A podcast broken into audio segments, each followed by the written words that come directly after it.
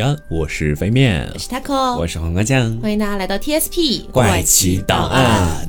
啊！今天呢是久违的，我们来做一个个都市传说。宠粉专题 啊，对，其实之前大家想听我们做什么凶杀案的解读啊，我们也做了啊。是哎，想要听都市传说，我们又来了。嗯好，然后什么中世纪我们也做了，对不对？是是嗯，所以希望大家三连走起来。对，点赞、评论、加转发，对，然后今天这期节目呢，我们特地的把录播间的灯给关掉了。营造一点恐怖氛围。好久没有这么录过了。没错，对而且要给大家提醒一下哈，是这样的，就是当我们真正的去深入了解了一下这些都市传说之后，会发现原来有很多我们小时候以为是鬼故事的一些故事，它的根源其实都来自于都市传说。啊，对，而且都是很久之前国外的一些都市传说，会进行一些本土化的改编。嗯，那么我就先来讲一个算是还挺吓人的故事吧。好，这故事的小标题呢叫做“烘烤婴儿”。听名字就特别恶心了，就真的有点恶心，感觉是不是美国的？呃，是这个欧洲的啊，哦具体是哪个国家呢？不好说，因为其实很多国家都有这样的一个都市传说。哦，对，就是很多国家之内口耳相传，然后形成了这一个总的都市传说。啊，嗯，那我们来说一下这故事大概是一个什么感觉哈。简单来讲呢，就是有一对父母，然后呢，他们是有一个小婴儿的。那有一天呢是感恩节，然后这个父母白天啊需要出去拜访一下自己的亲朋好友，那白天呢又不太方便带上小婴儿一起去，因为婴儿实在太小了。于是呢就想找一个那个就是保姆。哎，就是大家可能经常看美剧会知道，国外有很多的那种保姆，都是可能哦找隔壁邻居的小孩儿啊，对过来帮忙一起照看一下，对不对？就这种。于是呢，他们就找了一个青少年。那这个青少年呢，也二话不说答应了，说行，那你们今天白天出去吧，啊，我来帮你们照看。然后呢，在爸妈出去的时候啊，路途当中还是不太放心的，就给这个保姆打电话，呃，说现在已经这个六点钟啦，孩子怎么样啊？你现在在干什么呢？这保姆说啊，我在给你们做那个感恩节的那个火鸡，你们回来就可以吃啦。好，哦，然后父母说 OK，好好好。然后呢，又过了一会儿啊，这个大概是七点钟左右，这个父母又给这个保姆打电话说，哎，你在干嘛呢？我们一会儿就要回来了。呃，你如果不忙的话，能不能帮我把那个冰箱里的什么薯条啊之类的拿起来一起炸一炸？到时候我们回来就可以一起吃这样子。然后这个保姆也说，哦哦，没问题，没问题。等到这个父母回来的时候呢，就问这个保姆说：“啊，今天孩子怎么样啊？孩子有没有哭闹啊什么的？”嗯，正当这对父母询问的时候，却发现这个保姆好像有一点像嗑药了或者喝醉了的那种状态。嗯，然后呢，他们就觉得事情有一些不对劲的地方，对，于是开始到处检查，发现家里找不到孩子，最终呢，在烤箱里面发现了孩子。就是当这个保姆她意识不清醒的时候，她以为自己是拿着火机进去烤的。殊不知那其实是孩子。对这个版本的故事呢，是在二十世纪七十年代的时候，在美国流传非常广的。嗯，而且这个地方还有一个要跟大家铺垫的一个点，就是呃，其实那个时候大家对于那个嬉皮士文化，对对大家对对对，还记得吗？我感觉到了。对，就是我们之前讲曼森家族的时候讲到过的嬉皮士文化，其实在那个时候也是非常盛行的。这个故事很有可能就是要影射嬉皮士是。这样的一种文化而诞生出来的一个故事。哦。那其实关于这个故事还有很多别的一些变体，还有一个变体呢，也是发生在二十世纪七十年代中期的尼日利亚这个地方。然后呢，据说是当时也是前面都是一样的啊，就找了一个保姆，然后呢也是中途打电话，但是在尼日利亚的版本里面说的是埃菲克语，然后埃菲克语他说的这句话的本意呢是你把婴儿抱着坐起来，不要让他一直躺着。但是呢，在埃菲克语里面，这句话还有另外一个意思，就是把婴儿给煮了。就是这一句话会有歧义，有两种哦不同的意思。两种不同的文化语境里面所表达的意思是完全不一样的。对，然后这个保姆就以为主人是这个意思，于是就把它给煮了。那也不能这么以为吧？我天哪！都市传说嘛，它总会有一点不合理的地方啦。对对，但是总让人觉得听起来有点，哎呀，让人胆寒的感觉。而且其实我这边有一个故事，跟你这个开头其实有点相像的。嗯，我原本是没准备把这个故事搬到今天这里来讲，但是既然你前面都提到了那个开头，嗯，那我也借用一下你的的开头跟大家讲一下这个故事。他也说的是一对夫妇，他们要外出去有事情，然后呢，他们也请了邻居家的一个小孩儿到他们自己的家里面去照看他们的儿子。嗯，当时呢，他们俩刚刚离开啊，离开之前就叮嘱了一下邻居家的这个小孩儿啊，你把我们的小孩一定要照顾好了。晚上哄完他睡觉之后呢，你就自个儿在这客厅里面睡觉就可以了。等我们明天早上回来就给你结钱。然后这对夫妇就离开了。然后我们说这个邻居家的孩子呀是个女孩儿，她白天在家里面呢非常周到的去照顾了这对夫妇的孩子。嗯，到了晚上的时候呢，啊，她把孩子哄睡着了，直接放到了她自己的房间里面去。然后这个女生她就自己在这个客厅里面开始准备睡觉了。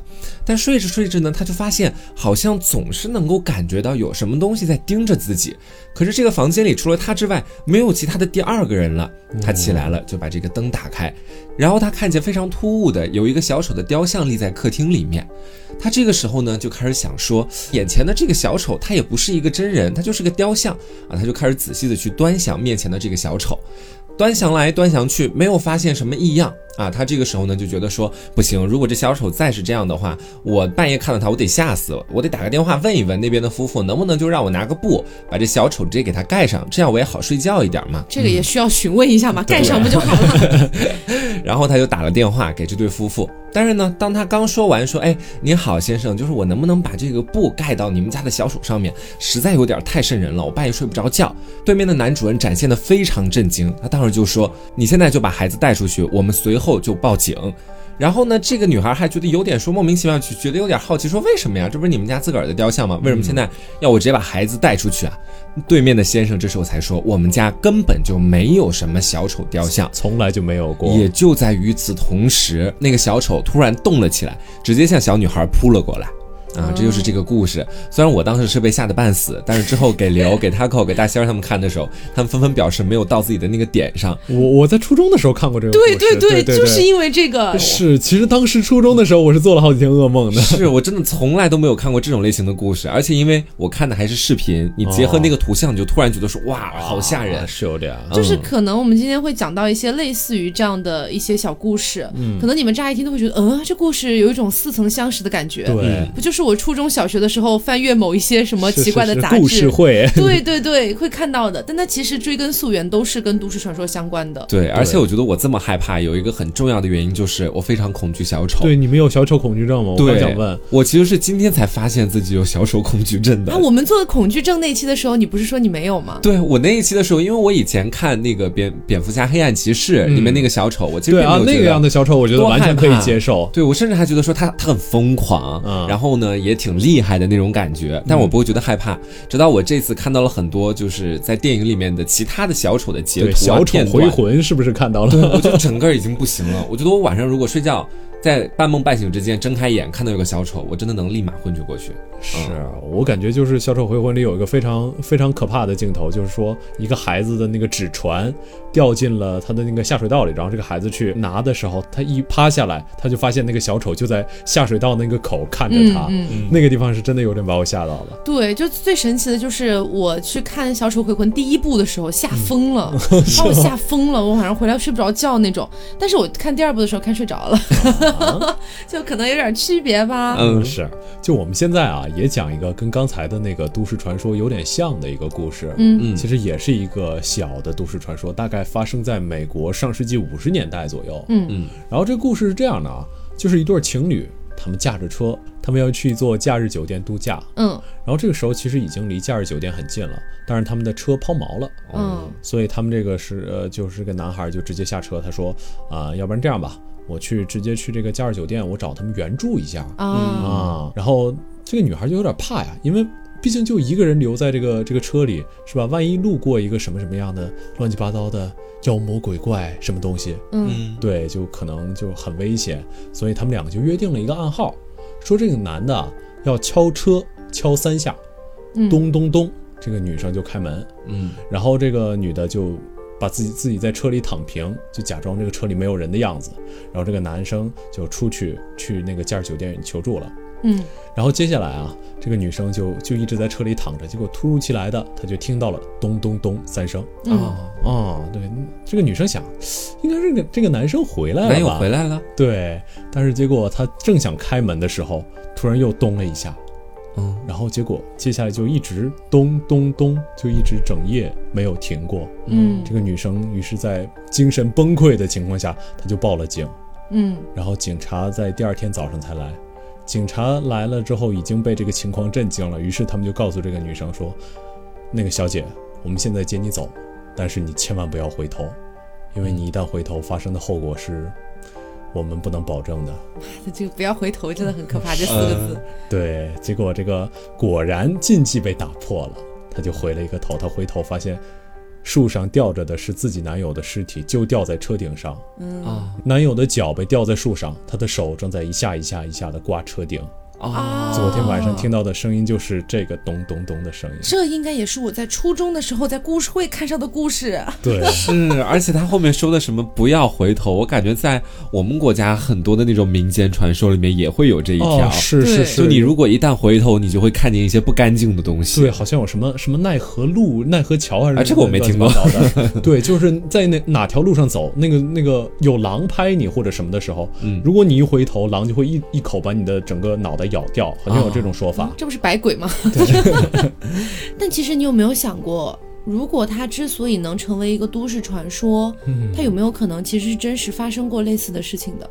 嗯，有可能。你就比如说你前面讲的小丑，嗯还有我说的那个烘烤的婴儿的故事不过小丑是真的有这个事件的。啊，对啊，真的有啊，有一个小丑杀人狂，就是他好像化妆成小丑的样子，然后去杀各种的小孩儿，然后他好像还是一个就是恋童癖之类的，大概这个样子。啊，哦，反正这个可能是呃会会为小丑这个形象增添一点阴郁的气质在。对你说这个，我想到那起案件，我前面跟大家说的那个，就小丑到后面要杀掉那个女孩嘛。嗯当时很多人就在猜这个小丑是怎么走进到那个夫妇的家里面的。嗯，有人就猜可能是他本身就是一种我们前面讲过的叫寄居人的那种感觉，就一个偶然的巧合进到了夫妇的家里面之后，一直在伪装自己，然后等他们晚上都睡着之后，再起来去偷吃东西，让自己能够活下去。嗯然后有第二种猜想，就是他会不会是一个杀人犯、杀人狂，是一个罪犯这种感觉。对我看到那个版本就是一个罪犯，嗯啊，偷偷闯到他们家里来，然后把这个女孩给杀掉了。嗯，嗯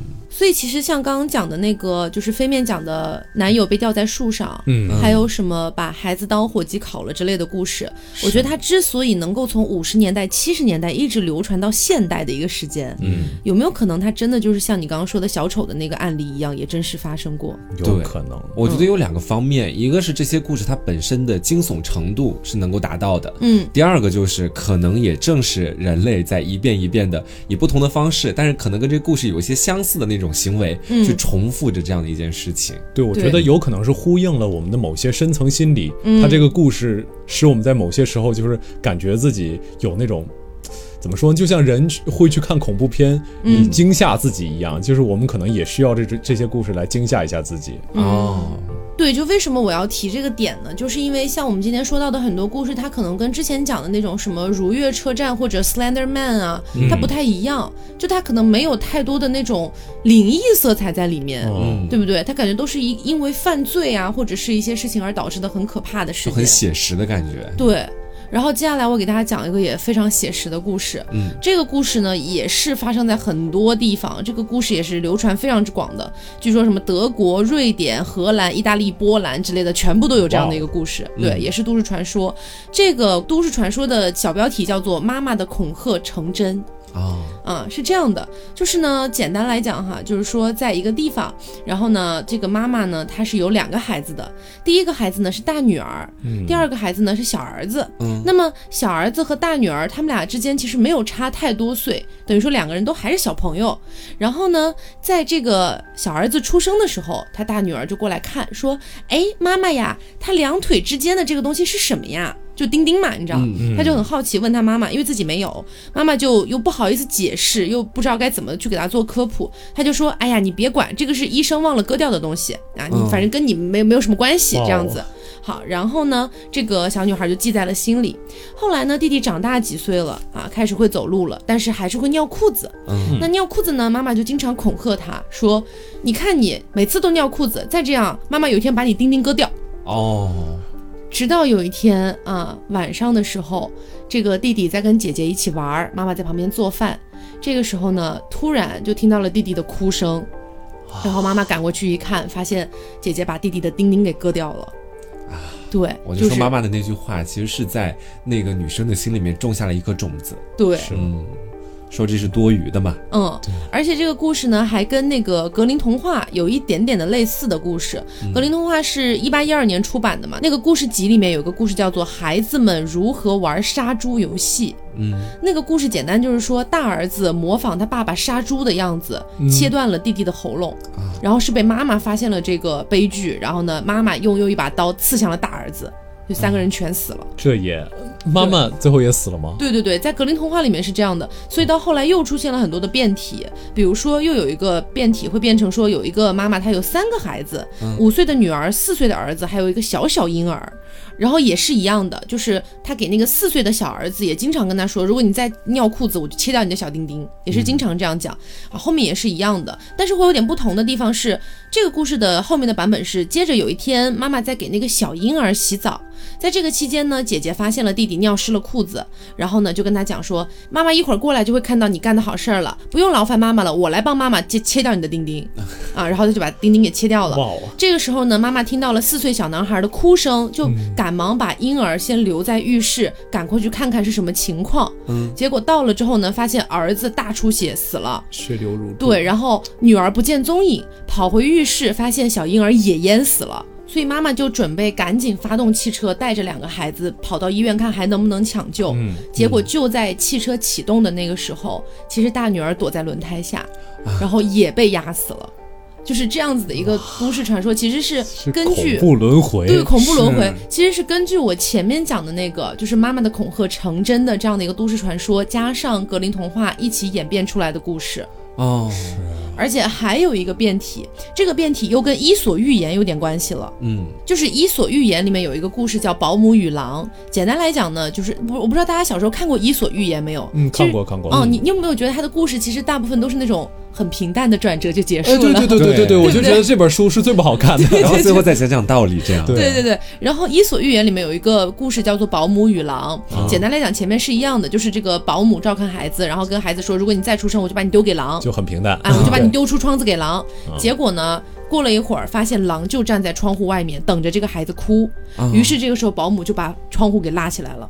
那就简单来讲，《伊索寓言》就是这样结束了。嗯，但是根据妈妈的恐吓成真这样的一个都市传说，加上《伊索寓言》，又演化出了第三个变种。第三个变种呢，是说有一个年轻的母亲带着她的两个小孩儿，是五岁的女儿和两岁的宝宝，他们要乘船前往另一个地方。然后呢，她这个妈妈呢就想要两个孩子赶快睡觉啊，睡好了之后呢，自己就可以赶紧去吃点东西，这样子。你们不睡，我就把你们丢去喂鲨鱼是吗？没有没有，倒没有，好夸张哦。但是。但是这个两岁的小宝宝他一直在哭，一直在哭。然后呢，情急之下，他妈妈就非常生气嘛，就说：“哎，你还哭，你还哭，你再我就把你丢到那个船的那个窗户外面去。”哦，啊，当时是这么说的。然后呢，这个小宝宝，哎呀，好像就安静下来了。然后呢，这个妈妈就放心的去吃饭了。结果回来的时候就发现他们那个舷窗，就是船的那个窗户是开着的。嗯，小宝宝不见了。然后他的大女儿睡得很香甜，这样子。啊，对，其实就是根据《伊索寓言》。嗯，结合起来就是相当于可能是在妈妈离开之后，小宝宝又哭了，嗯，然后大女儿就顺势把他丢出去了。我觉得这个故事真的呼应了怎么说呢？某些深层的恐惧。你没有发现这个故故事里就是父亲这个位置一直是缺席的吗？嗯，对，父亲这个位置好像一般来说啊，代表着一种理性的，就是说那个甚至有点暴力的那那样一个位置。嗯，这个位置缺席可能就是意思就是那那种情绪的女性的主导。嗯，所以其实这个故事里如果这么看的话，好像包含一点性别歧视，就是他们会觉得，因为对，你看把小把小儿子阉割的也是那个呃大女儿，然后之后犯下过错的也是妈妈，对这种感觉。是这样子的，但是大家也不要忘了，这些故事基本上都记录在就是一九七几年左右，嗯，那个时候跟现在确实是不太一样。对，对我从来没有想过，就是小的时候，妈妈每一次吓我说，你要是再调皮，就把你扔到屋子外面去喂给大灰狼。对，这样的一个故事源自于它的可能某个源头，来自于一个咯叮叮的故事，对，你知道吗？大灰狼可能敲了敲门，你怎么还不扔？我等了很久了。或者反过来说，这样的故事很有可能也是源自于全世。世界各地的家长可能都会在小时候这样去恐吓孩子，嗯，然后可能为了希望家长不要再给孩子施加这种恐吓，希望他们能有个健康成长的空间啊，或者之类。但是这我也只是我想的，我还觉得有一种可能就是，嗯呃，一些男性把女性视作是，就是不可控制的力量，嗯所以他们始终觉得最最后那个阉割的那个那个那个情节，其实是让他变得可以控制。我觉得不不，我觉得阉割情节是一个很具有象征性的，应该是男性最怕的东西吧。嗯我感觉会带有那种感觉。嗯哦。因为他我刚刚前面讲的是他说一个写实的故事嘛，嗯那我接下来给就来给大家讲一个非常的不写实，甚至让我觉得说好像在 可以这么衔接的吗？好像在一个电影里面才会出现那种情节啊。他说的这个故事的名字小标题叫做《五十一区的阿比盖尔实验》。嗯啊，我们先来给大家说一下这个题目当中的五十一区，它到底是一个什么地方啊？五十一区呢，它位于美国的内华达州南部的区域。这个地方从表面上来看，它就是一个空军基地啊，可能是美国用来研究空军事业啊或者一些技术的地方。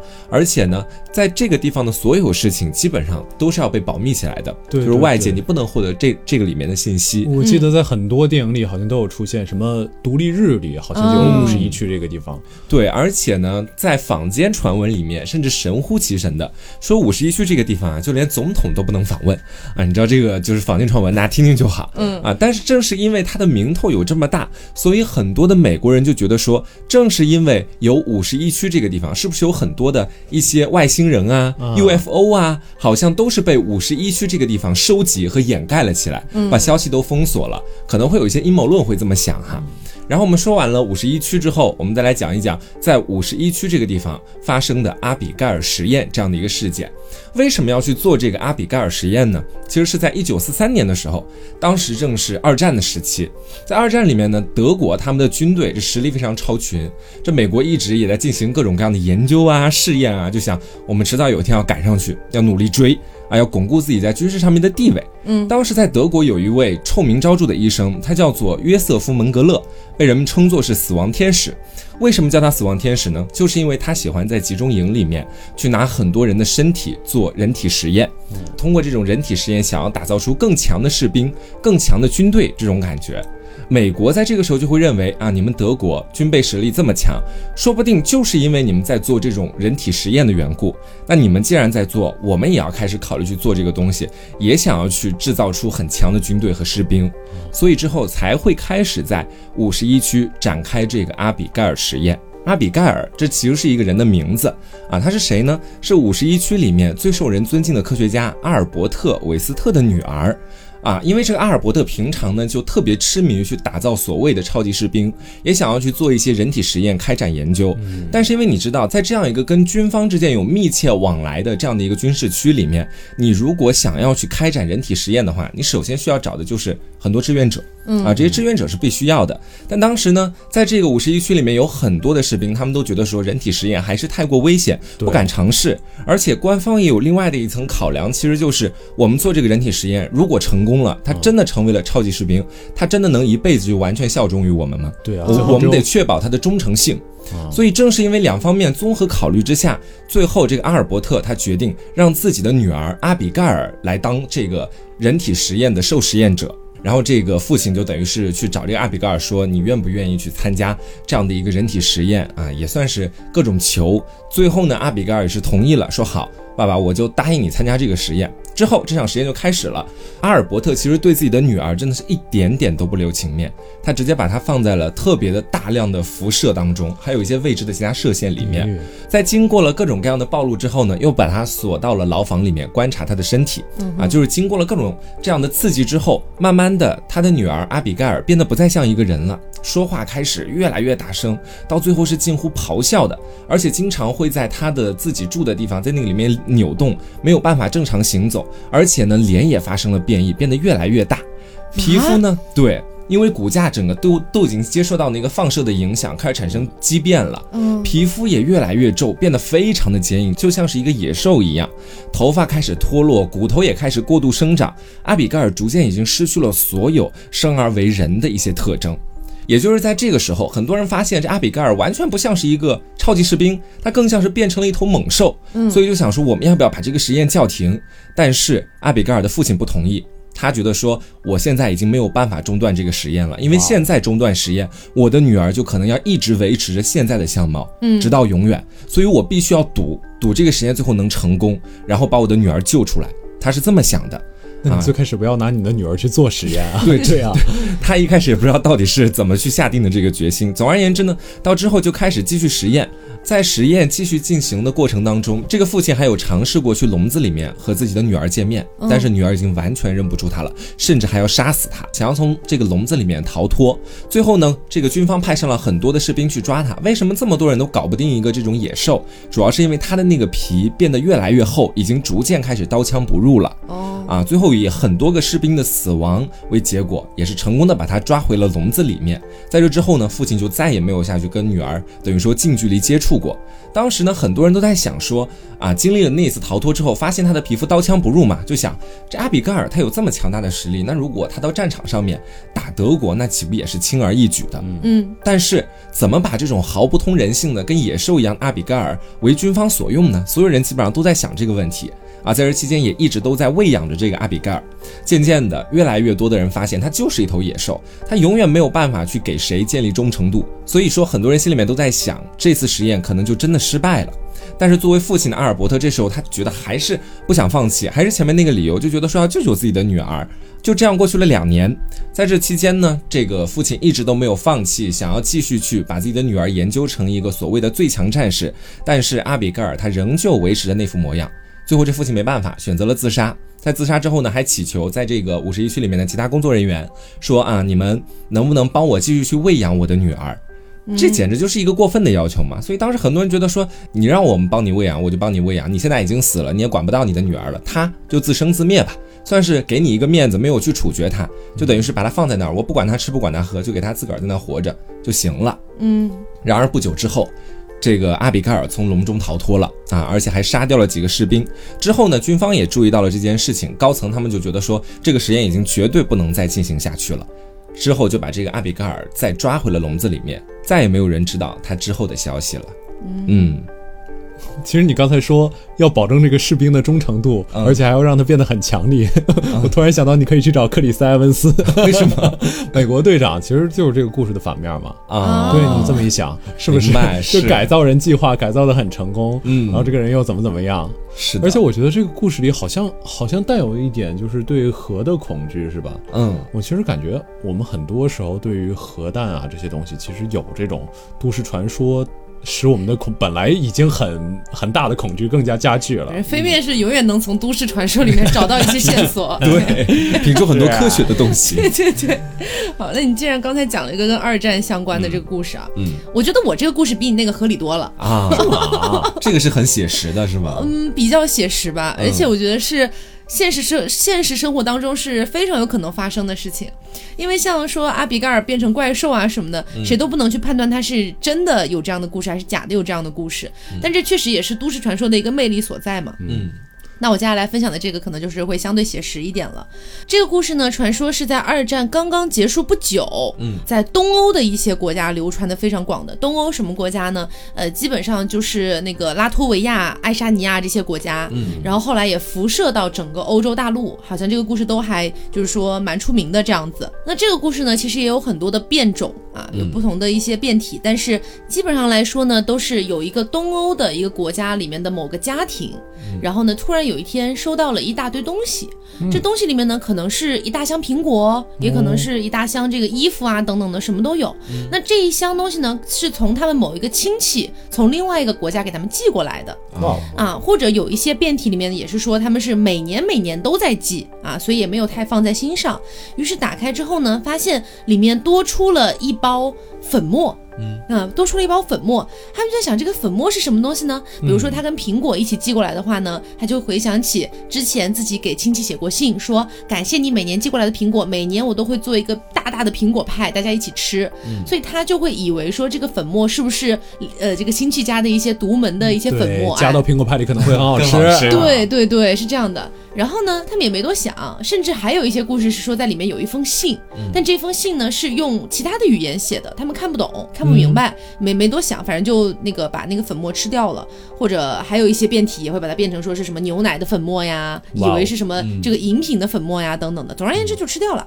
吃掉了之后呢，过了很久很久哈，有另外一个朋友来他们家就是做客，然后呢，发现了当初那个包裹里那一封看不懂的信，展开一读才知道，原来那个粉末不是别的东西，哦，我大概猜到了。他们亲人在战争中死亡的骨灰。哦，对，然后就是要把这些东西一起寄给他们，然后就是就留作纪念。然后他们把全。吃掉了。对对对，哦这本地的帮会太没有礼哎貌了。呦我的天哪！每次每次我一一想到骨灰拌饭，我总会想到那个 那个。你们有看过《疯狂的赛车》吗？没有没有没有没有没有，嗯什么时候可以去看一下？这个蛮好玩的。嗯那接下来就是因为大家刚才说了很多二战的嘛，那我再嗯补一个也是跟二战有关的。嗯其实真的要说的话，就是这种战争啊，它是总是会催生很多的这种生物啊、这种核呀、这种恐惧的题材的。嗯那这个其实也是这个故事不仅很有名，而且据说啊，跟很多非常有名的科学家是有关联的，嗯嗯就是包括爱因斯坦，包括特斯拉，包括冯诺依曼。而且我相信很多对这种实验有所了解的人，可能会或多或少都听过这个事件，嗯，就是费城实验。隐隐约约有对听过一点。我是丝毫没有听过一丝他的消息。是这样的，这个费城实验涉及的主要是就是时空转换。嗯我不知道有没有就是玩过小的时候玩过那个呃红红警红色警戒里面就有一个超时空转换，我觉得很有可能就是从这中间取的材，啊就大概就是这个样子的。就是说，在一九四三年，嗯费城的船坞上有这样一个驱逐舰，这个驱逐舰叫埃尔德里奇号，呃，驱逐舰是舰船的那个对，意思。对舰舰驱逐舰。嗯然后这个埃尔德里奇号，当时美国政府就在这个埃尔德里奇号上做了一个实验，嗯，他在阿比盖尔实验。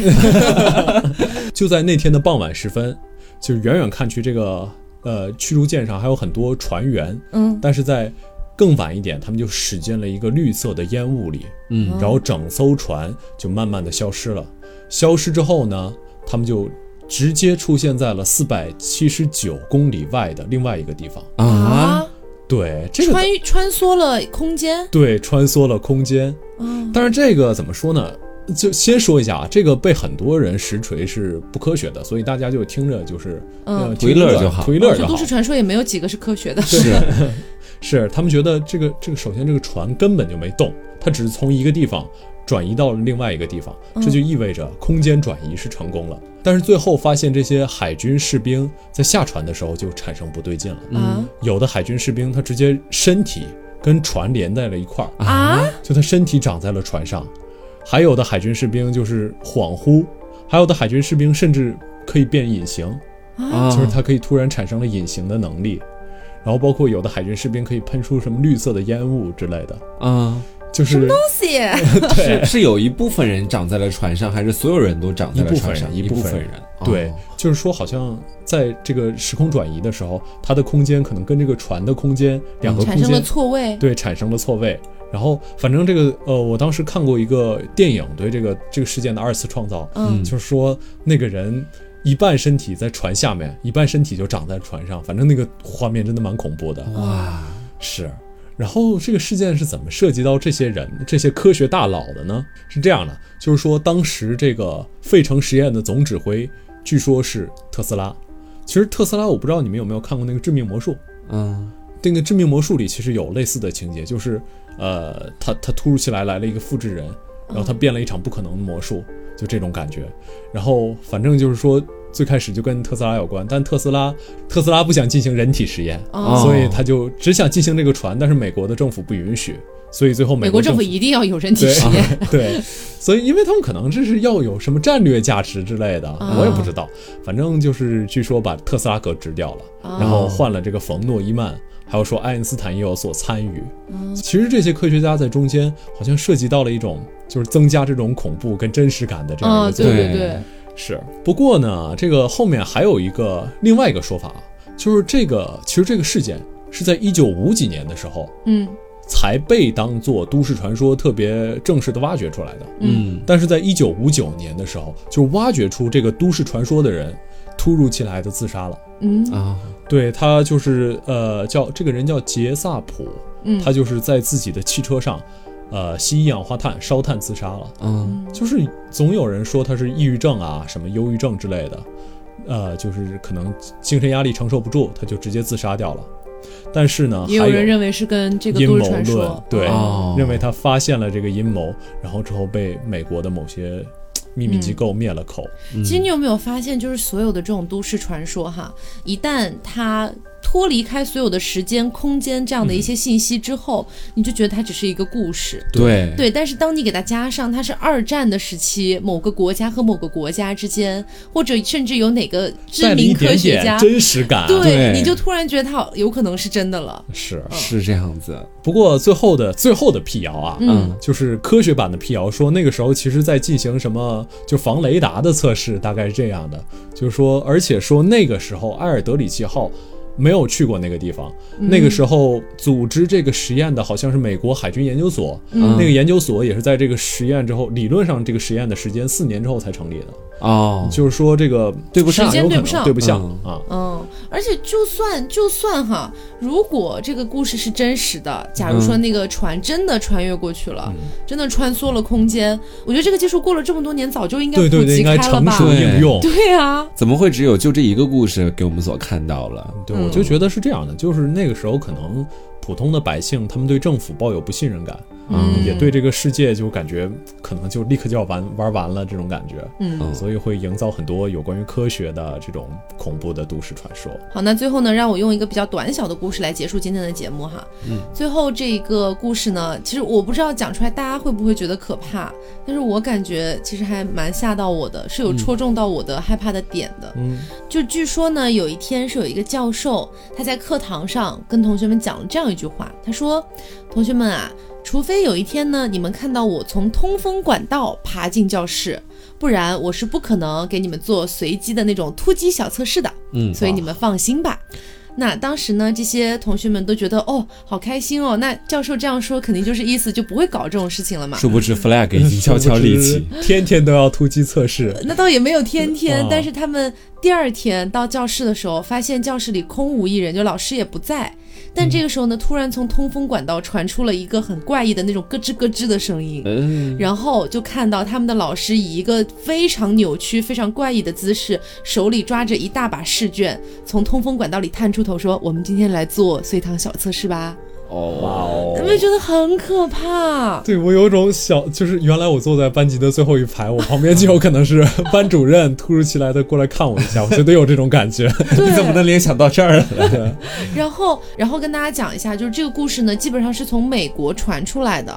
然后美国的教授那肯定是特别特别多嘛，从历史到现在。但是呢，有一个非常有名的教授，他叫做钢丝，钢丝是他的外号，钢丝威廉姆斯。他在世的时间呢是一八八一年到一九六八年这段时间，他是一个美国大学的一个化学教授。嗯，那么当时对他的记载呢，就是他也会像那种马戏团里面的杂技演员一样走钢丝，哇，所以这是他得名的原因。但他本身是一个化学教授这样子，但是呢，据记载就是也从来没有提到过说这样的一个威廉姆斯这个人，他会做这种爬通风管道啊之类的这样的一些技能，嗯所以也不一定跟他就是对得上。但是这个传说就也不知道为什么就从美国悄然就诞生了。嗯，到后来呢，可能会产生一些变种，就比如说教授徒手从那个一楼爬上二楼，爬到教室里来，就爬墙壁啊。然后还有一些呢蜘，蛛侠教授是吧？对，还有一些呢是说教授突如其来的从一个巨大的三角钢琴里爬了出来，他的改编真三的三角什么力？三角大钢琴。哇，三角大钢琴。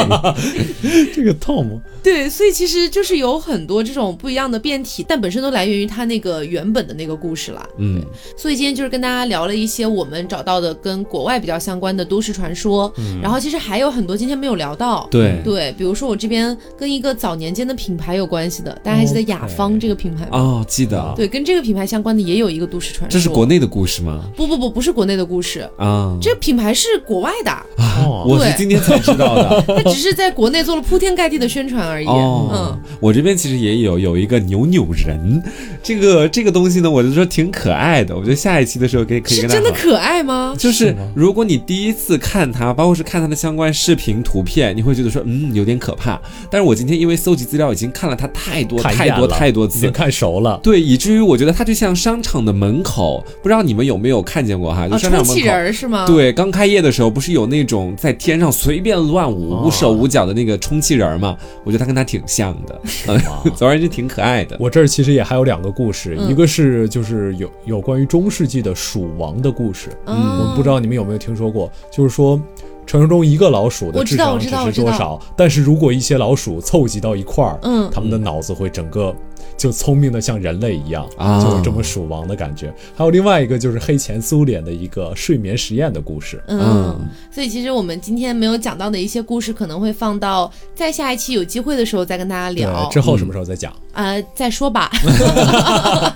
改 天 改天，好，那我们今天节目就到这里，希望大家能够喜欢。嗯那么我是 taco，我是黄瓜酱，我是飞面，那我们下周再见啦，拜拜，拜拜拜。